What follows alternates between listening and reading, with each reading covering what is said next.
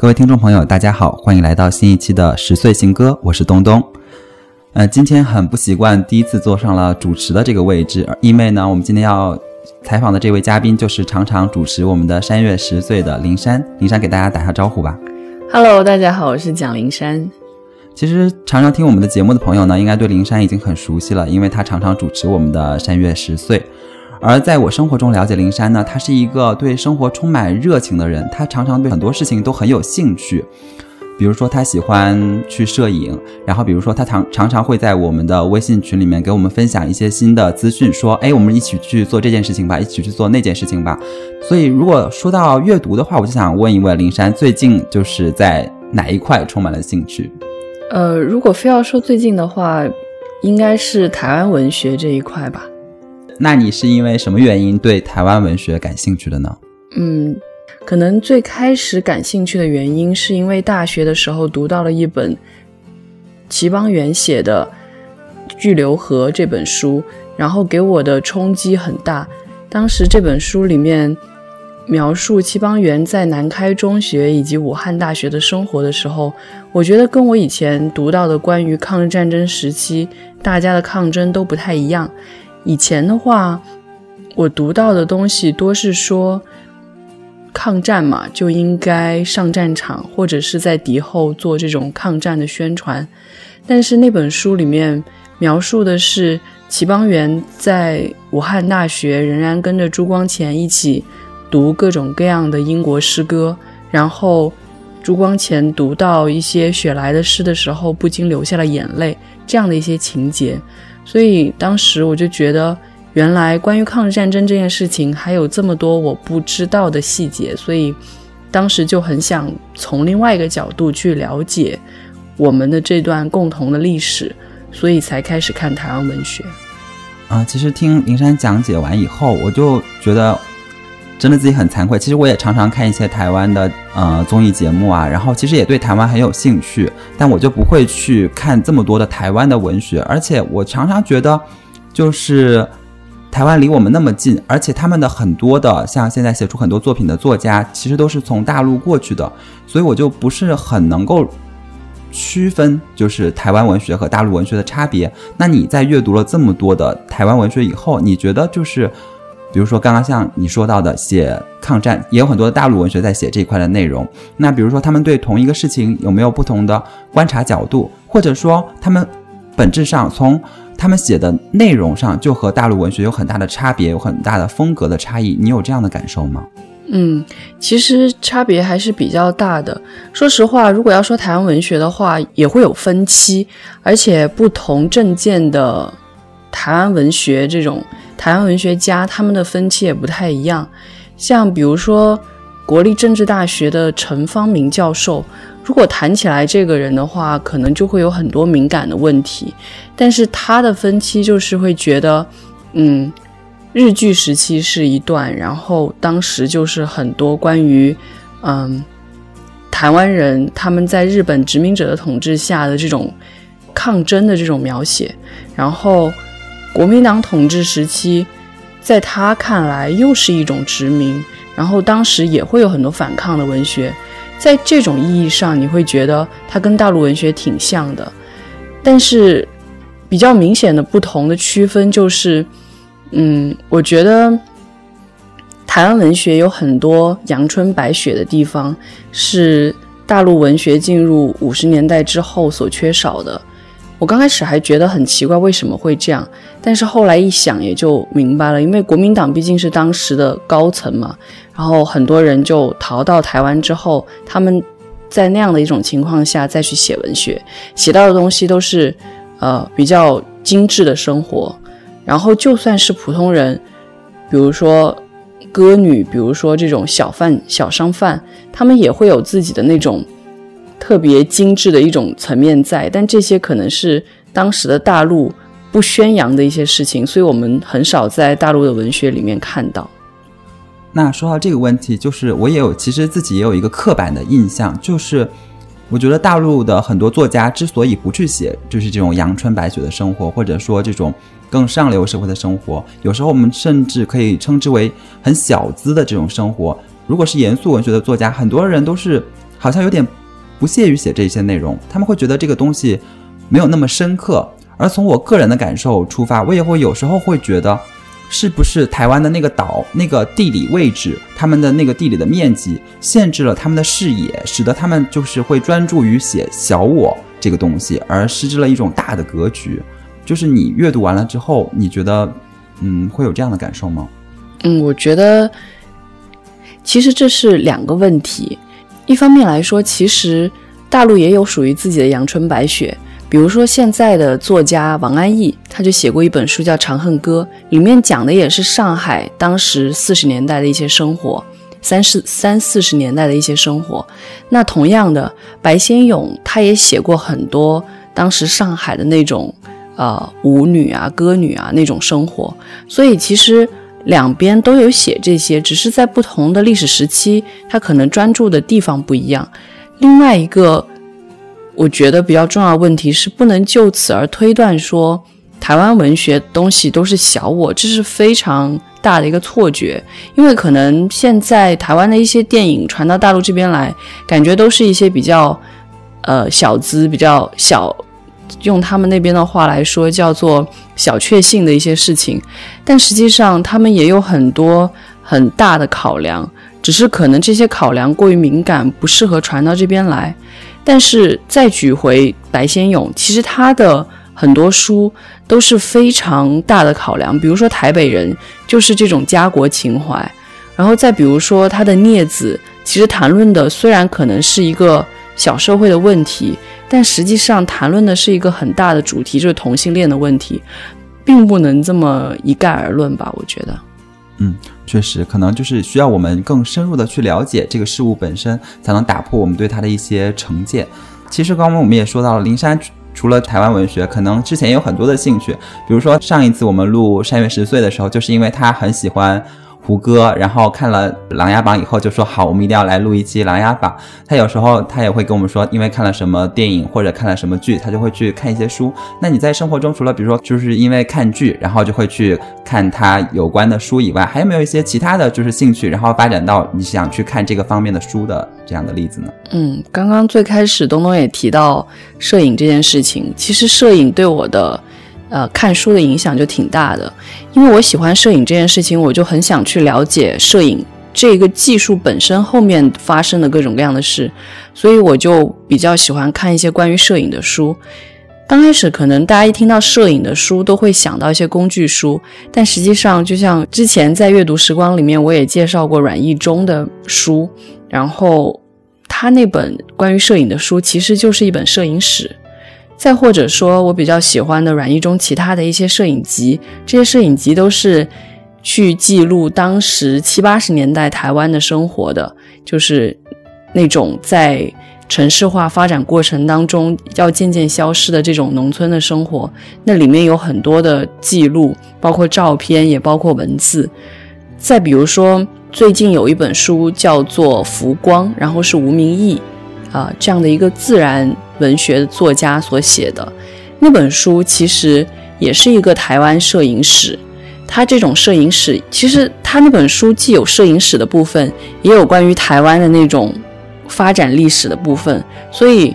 都是这种相结合的这样一类的书，我会比较喜欢。那刚刚因为灵山有介绍到，就是说他在看这些书的过程中，其实就了解到了摄影史，而且了解到了台湾的生活。其实这些主题可能在很多的文学作品里面，它也是有表达的。那对于我来说，因为我对摄影不是那么了解，我偶尔可能会看一些别人的摄影作品，我只会觉得啊，拍的好好啊，就很美。或者说有时候会看某一张作品，觉得这张作品给我的冲击力很大，但我没有看过一成套的这样的摄影的书。那你觉得就是摄影在表达这些主题的时候，和文学在表达这些主题的时候的不同是什么呢？最大的区别肯定就是摄影更加直观，你直接看到了一个画面，画面会给你更直观的一种感受，然后你可能会在你的脑子里留下更深刻的印象。然后像是我以前看阮一中的一本摄影集子里面有一张照片，我就一直印象很深刻，就是一个老人他坐在那个树干旁边，然后看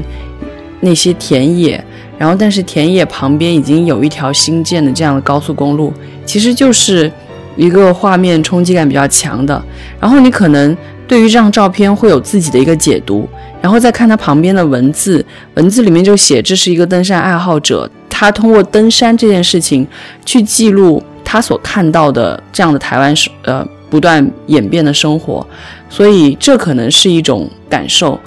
另外一种感受就是，你可能会在看这些照片的时候，让你回忆起生活的某一个片段。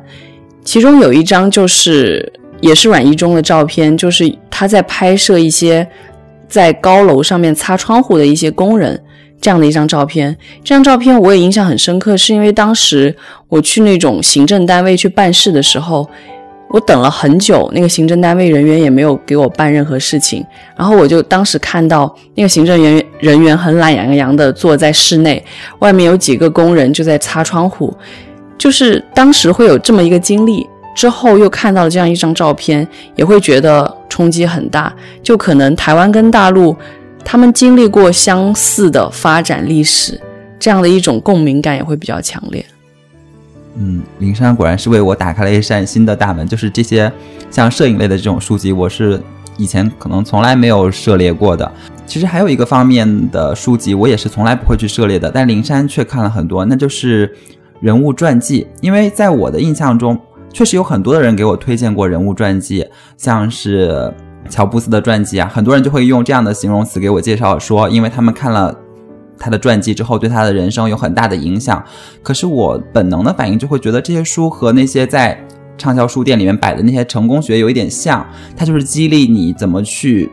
成功。但我很讨厌这样的内容。可是灵珊却读了很多，那我不知道就是你是基于什么样的原因看了很多的传记，然后你看完这些传记之后，可能就会跟我有一个完全不同的感受，会打破我这种对传记的这种偏见。嗯。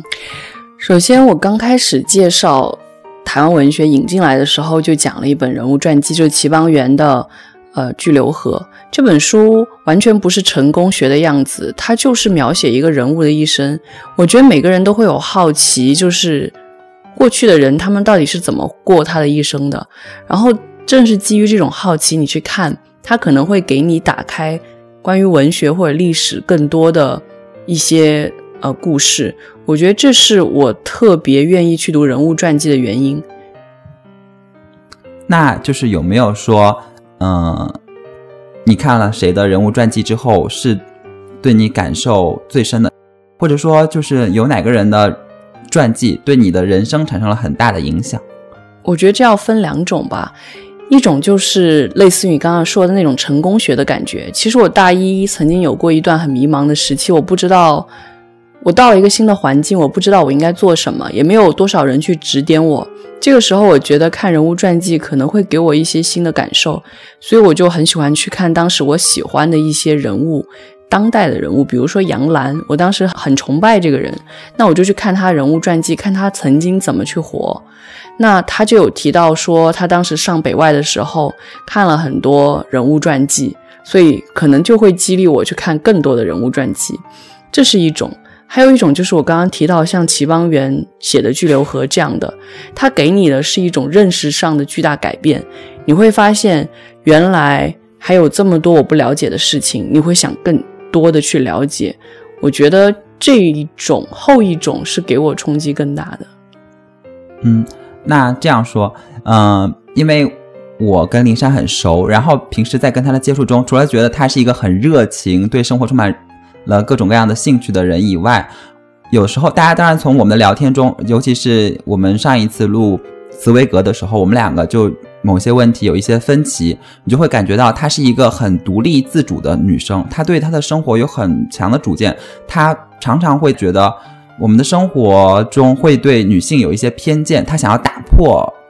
就是我们对女性的这种偏见。那你觉得就是？是不是你的一些阅读经历对你造成了这样的改变呢？或者说有没有什么样的书让你在在这方面有很深刻的思考？嗯，这件事情说起来，其实人物传记可能就没有什么太大关系了。在我大一的时候，有一系列的书曾经非常打动我，就是易书的呃他的各种各样的小说。然后有很多每一本都很薄。我记得当时无聊的时候能打发时间，然后又能觉得陷在其中的，就是他的那些小说。那他所描写的女性基本上都是一些比较独立的，然后能把男人玩转在鼓掌中的那种女人。我当时会觉得，哇，这样女人实在太厉害了，我也能成为这样女人就好了。所以那时候我们上英语课的时候，老师经常会问一个问题，就是你梦想中的男朋友是什么样的？然后我记得我当时很幼稚的，我就回答说，我说我不需要男朋友。我可以自己生活，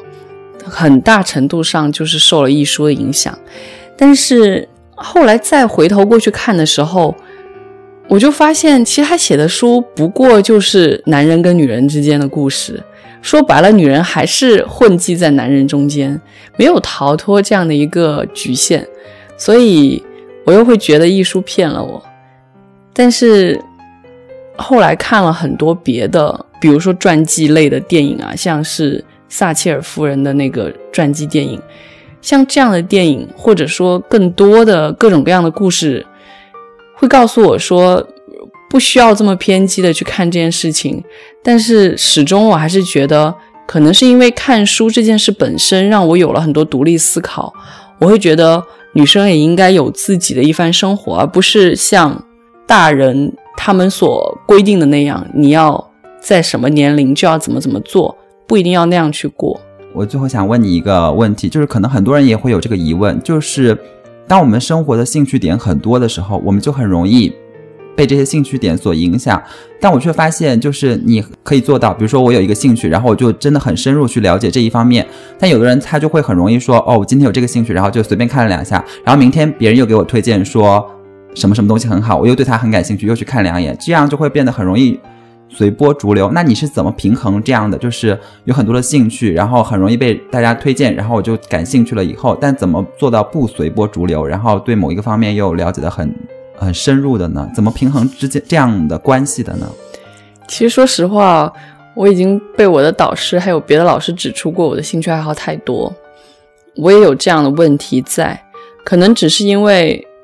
这一整段时间。都在看台湾文学，看的比较多，然后都在思考台湾跟大陆之间的这种关系，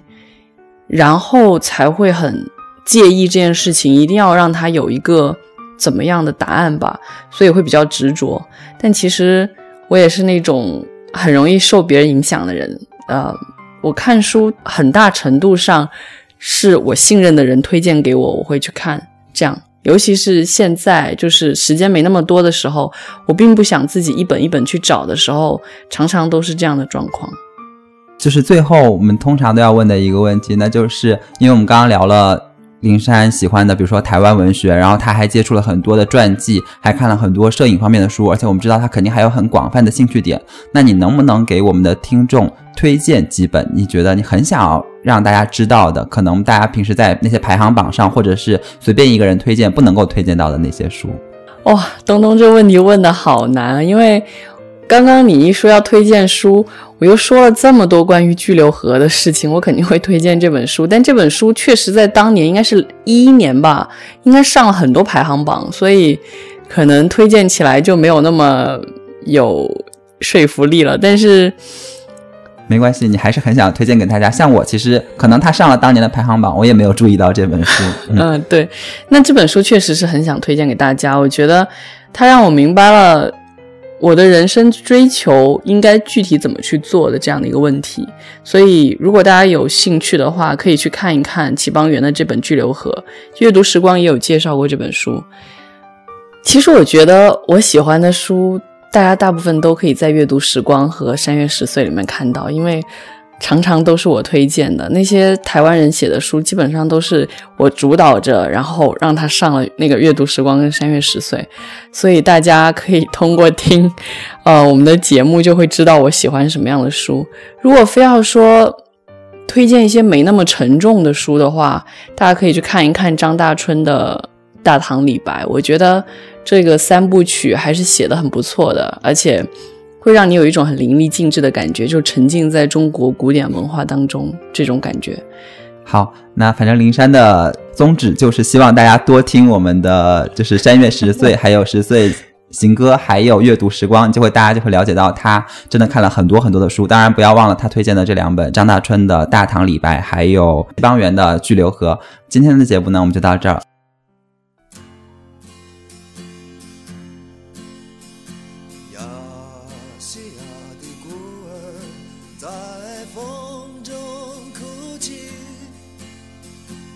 黄色的脸孔有红色的污泥，黑色的眼珠有白色的恐惧。西风在东方唱着悲伤的歌曲。呀西呀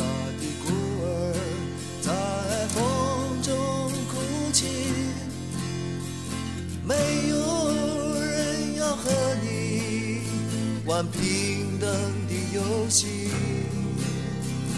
每个人都想要你心爱的玩具，亲爱的孩子，你为何哭泣？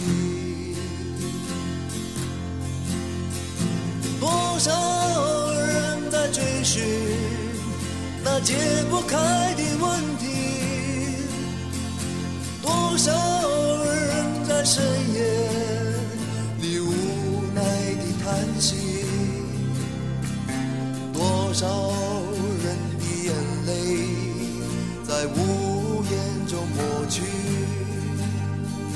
亲爱的母亲，这是什么道理？